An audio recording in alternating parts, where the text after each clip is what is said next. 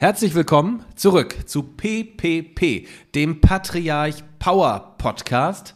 Heute mal wieder mit Martin Evers und Moderatore. Lieber Martin, schön, dass wir wieder zusammenkommen.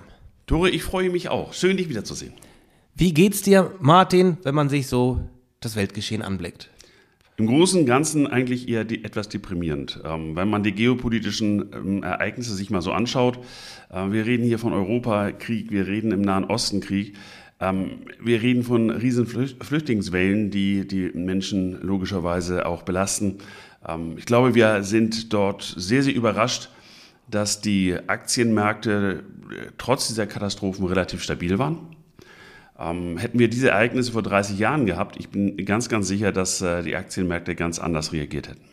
Und wie wirkt sich das auf die Zinsmärkte aus?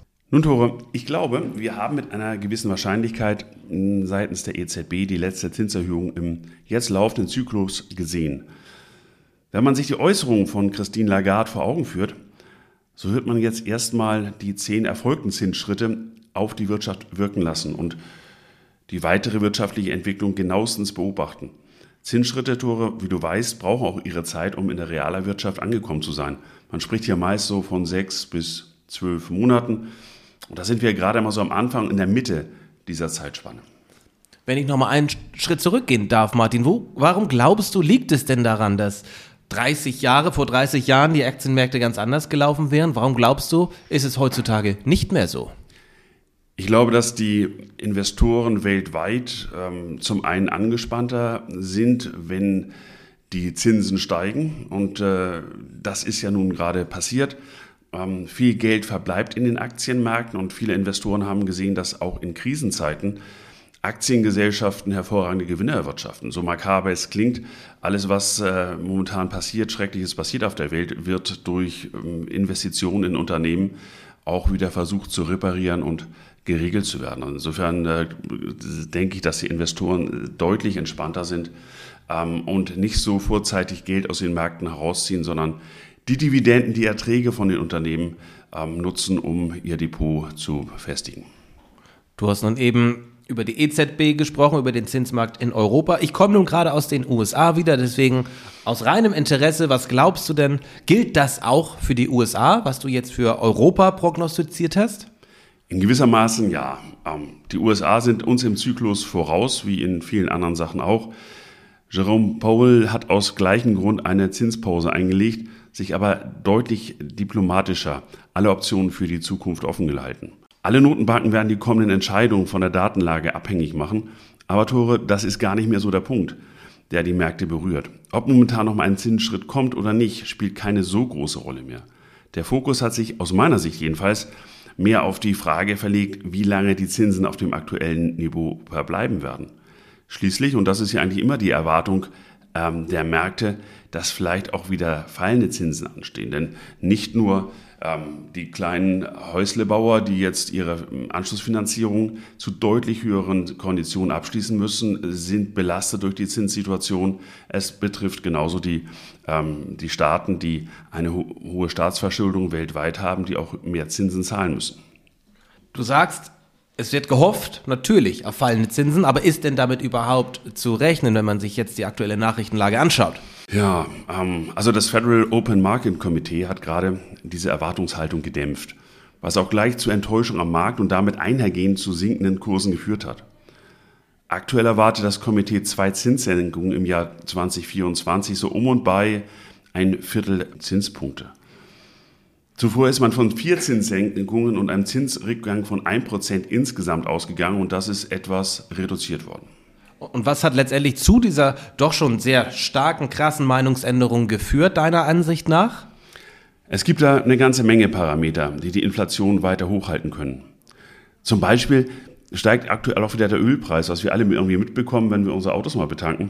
Sofern wir nicht, wie du, lieber Tore, mit dem Stromer unterwegs bist. Ja, ähm, end endlich, in meinen Augen bin ich mal günstiger unterwegs. ich werde dich bei weiteren Touren mal wieder begleiten. ähm, kurze Touren. Kurze Touren. Ähm, wir sehen steigende äh, Löhne. Ähm, wir haben gerade die Ankündigung gekriegt, ähm, auch in Deutschland, dass die Gewerkschaft der Lokomotivführer ähm, Lohnsteigerung von bis zu 30 Prozent anstreben. Ähm, ähm, das wird sich mit Sicherheit irgendwann in einer Lohnpreisspirale irgendwo festsetzen. Die Preise werden steigen. Die Notenbanken werden erstmal abwarten und können bei Bedarf auch die Anleiheprogramme ähm, mit einem leichten Feintuning ähm, der Bilanzsumme betreiben. Betrachten sollte man auch, dass es schon vermehrt Stimmen im Markt gibt, die der Meinung sind, dass die Notenbanken schon viel zu viel des Guten getan haben und die Wirtschaft langsam ähm, so stark begrenzt und äh, in enge Bahnen gelenkt, dass die in die Knie gehen können. Erste Anzeichen gibt es ja schon. Die Finanzierungsbedingungen haben sich im Verlauf weiter verschärft. Das spürt man zunehmend bei der Binnennachfrage. Weiter kann man einen anhaltenden Lagerabbau betrachten. Ähm, und wenn man sieht, dass der wichtigste Exportmarkt Ostasien nicht so wächst wie früher und auch wie geplant und wie gewünscht, dann verdichten sich die Hinweise auf einen Konjunkturrückgang in den nächsten Quartalen. Und das ist mit Sicherheit nicht das, was die äh, Zentralbanken so hinnehmen werden und hinnehmen können. Das wird auch noch untermauert durch die Einkaufmanager-Indizes und die Daten für die Industrie und die dem Dienstleistungsgewerbe. Und was heißt denn das nun für uns, für mich, für dich, für uns alle, für uns Anleger? Liebe Tore, was Aktien anbelangt, da sollten Anleger den Firmen vertrauen, die ein bewährtes Geschäftsmodell haben, die robuste Erträge erwirtschaften, wie ich schon vorhin anmerkte. Es gibt auch Unternehmen, die in jetzigen Krisenzeiten durchaus sehr, sehr gutes Geld verdienen. Dividenden, Aktienfonds, Infrastrukturfonds, nur mal so als Beispiel genannt, ähm, vielleicht noch ein paar Satelliten dabei im Bereich der Technologie.